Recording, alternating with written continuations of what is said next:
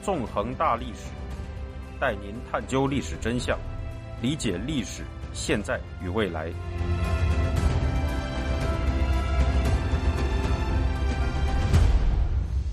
大家好，欢迎大家收听《纵横大历史》，我是主持人孙成。今天我们将继续进行韩战系列节目，讲述第三十九讲，也就是最后一讲“自由无价”下。在此前的各讲中，我们回顾了韩战的爆发背景、详细的战争进程，以及这场战争所造成的种种后果。可以说，直到今天。我们依然生活在这场战争所造成的后果之中。这场战争不但在理论上没有结束，它在实际上也在塑造着我们目前生活的世界。作为冷战开始后自由世界与共产集权阵营之间的一场大规模战争，韩战在人类的自由事业中有着不可替代的意义。这场战争的爆发与展开，展现了共产集权阵营。为了达到自身的政治目的，会不择手段到什么样的程度，也表现了自由世界为了维护国际秩序会有多大的决心。正是在这种决心下，联合国军的各国军人舍生忘死地开赴朝鲜半岛，拯救了那时还是新生的大韩民国，用鲜血挡住了共产集权阵营铁幕的扩张。除此之外，对于中国当局来说，韩战也具有一种特殊的政治意义，那就是借由宣传中国在这场战争中所扮演的角色，把这场战争作为政治宣传当中的素材，用于在需要的时候激起中国民众的反美情绪和民族主义情绪。在这样一种政治宣传的逻辑下，韩战到底发生过什么，对于中国政府来说其实并不很重要。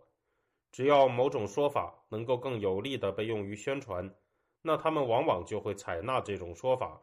并把它用在中国官方的韩战历史叙述和宣传当中。中国当局在近年来高调的宣传中方付出惨重代价的长津湖战役，以及子虚乌有的铁原阻击战，实际上都属于这一类行为。因此，了解真实的韩战历史，不但能够帮助我们更好地理解。我们目前所生活的世界，明白许多人曾为了捍卫我们所拥有的自由，付出过怎样的牺牲，也能使我们看清楚中国政府在政治宣传中所使用的种种障眼法，这样我们才能在看待这个世界时具备更良好的比例感，不至于沦为政治宣传的收割对象。总的来说，作为二战之后世界上出现的首次大规模热战，韩战在世界历史的进程上有着一种里程碑式的意义。在二战时期，自由世界曾与苏联合作对轴心国作战，并共同塑造了战后的世界格局。不过，随着冷战的爆发，自由世界与苏联转向了全面的对抗。这个对抗并没有导致西方国家。与共产集权国家直接开战的全面战争，而是迎来了韩战这样的局部战争。值得注意的是，冷战的主要对峙前线无疑是欧洲，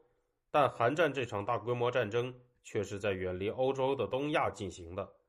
事实上，韩战的爆发可以看作是多重因素合力推动导致的结果。首先是金日成企图统一朝鲜半岛的野心，其次。则是美国总统杜鲁门和国务卿二奇逊在一九五零年一月发表声明，表示朝鲜半岛不在美国的防御半径之内。这样的一种声明刺激了斯大林的野心。在这之后，此前一直不允许金日成南侵的斯大林，不但批准了金日成的侵略，还和金日成策划了发动侵略战争的事宜。一九五零年六月二十五日，装备着苏式 T 三四坦克的朝鲜军队。越过了三八线，对大韩民国展开了全面的入侵。仅仅三天，韩国首都首尔就沦陷了。在这样危难的关头，自由世界以美国为首成立了联合国军。在战争爆发后不久，便开赴了战场。在一九五零年七月，尽管联合国军为阻击朝鲜军队进行了一系列的战斗，但暂时无法阻挡 T 三四坦克的洪流。在同年八月到九月之间，联合国军退守洛东江畔的釜山防御圈，为保卫大韩民国的最后一片土地，与朝鲜军队进行了殊死的搏斗。随着联合国军总司令麦克阿瑟于一九五零年九月十五日发动仁川登陆，并在之后不久收复了首尔，战局被扭转了过来。身处洛东江前线的朝鲜军队被切断了退路，纷纷溃退。联合国军则展开全面追击，并在一九五零年十月攻入朝鲜，占领了平壤。到这个月的下旬，甚至已经有联合国军的部队打到了鸭绿江畔。就在这样的背景下，中国根据斯大林的命令，以志愿军的名义又出动大军加入了韩战当中。到这时，斯大林达成了他在策划韩战时希望达成的目的，也就是通过在朝鲜半岛发动一次战争，迫使美国将大量兵力和战争资源从欧洲转移到远东，从而将韩战的规模变大，并让中国也派兵参加到韩战中去。进而把中国也彻底地绑在苏联的战车上，因此，斯大林在韩战爆发后，并没有使用自身在联合国安理会中的否决权，阻止以美国为首的联合国军参战。在中国参战后，苏联很快就派出了战斗机掩护中国朝鲜军队的后方，但总的来说，毛泽东和金日成在这场战争中一直是斯大林的棋子，或者可以说。是他进行战争的代理人。中国军队参战后，韩战的战局又一次发生了戏剧性的变化。在一九五零年十月末和十一月初，尽管多支联合国军部队已经遭遇中国军队突袭，但联合国军总司令麦克阿瑟依然过于轻敌，在十一月下旬发动了试图一举结束战争的圣诞节前凯旋攻势，结果。在清川江畔和长津湖边，联合国军遭遇了优势兵力的中国军队的猛攻。在清川江畔的战役中，联合国军在中国军队的冲击下损失惨重，全面后撤，并在十二月放弃了平壤，退往三八线以南。在长津湖边，美国海军陆战队则在极度严寒之下进行了史诗般的战斗，在绝对优势兵力的中国军队的围攻下，杀开一条血路。最终从海上撤离。听众朋友，您现在收听的是自由亚洲电台纵横大历史栏目，我是主持人孙成。随着联合国军退回三八线以南，印度等十三个国家在联合国大会上提出了希望交战双方以三八线为界停火的提案，但是。希望扩大战果的斯大林却拒绝了这个提案，并命令中国军队继续向南进攻。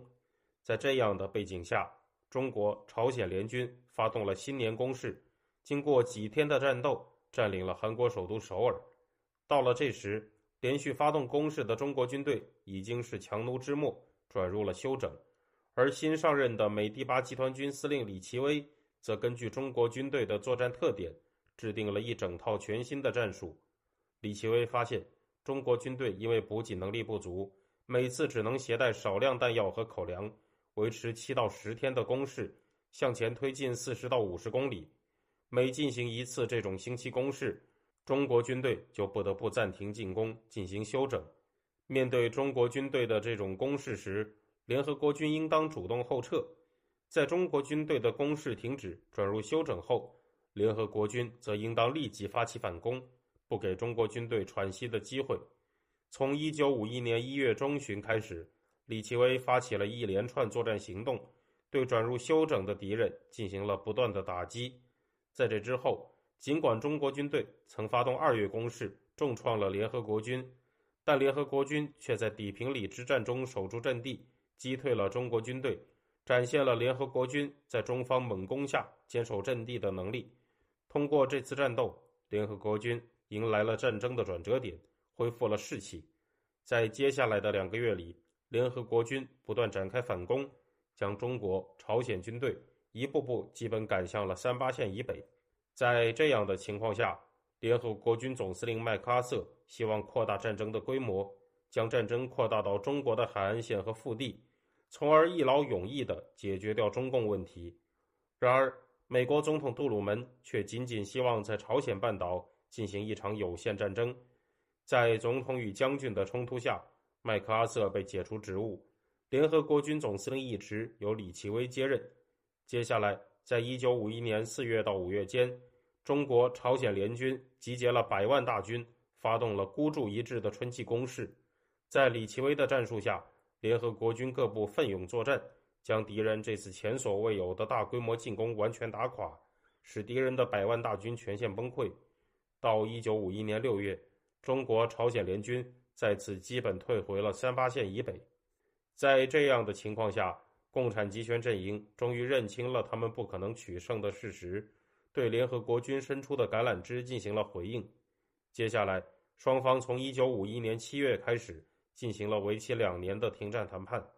不过，第一轮在开城来凤庄的谈判却因为双方在停战分界线问题上的分歧，宣告迅速破裂。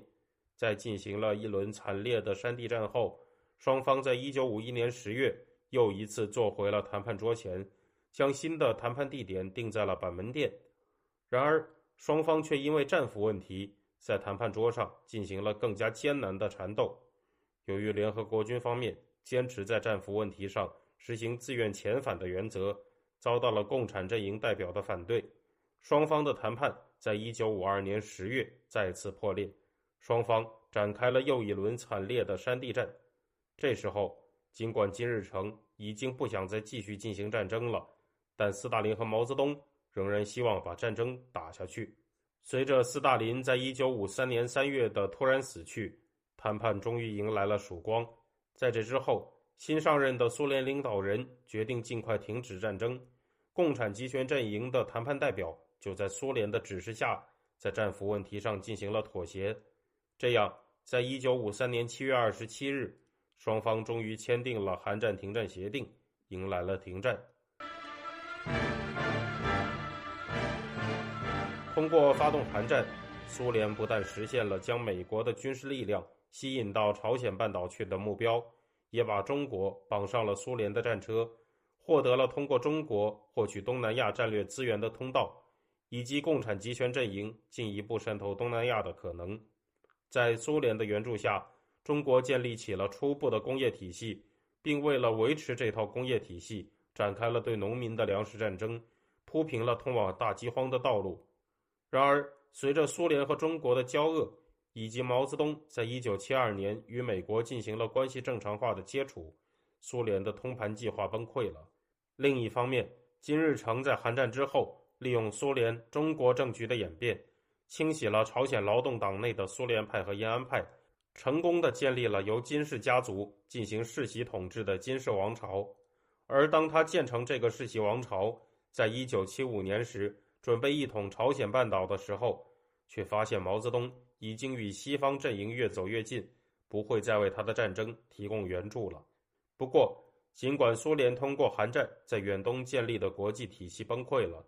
但在今时今日。继承了斯大林遗产的普京、毛泽东的继承者习近平和金日成的后代金正恩，却又一次走向了联合。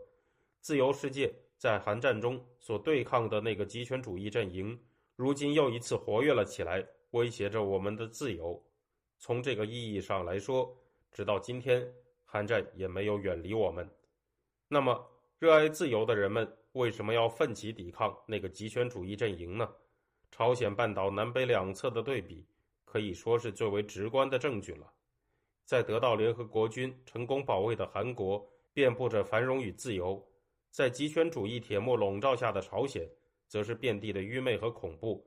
在这一系列的结尾，我们需要再一次重温曾任美国总统的奥巴马在韩战停战协定签订六十周年之际对韩战老兵的讲话：五千万韩国人民生活在自由。和生机勃勃的民主制度下，韩国是世界上最具活力的经济体之一，同朝鲜半岛北方的压迫和贫困形成鲜明对比。这就是胜利，这就是你们留下的遗产。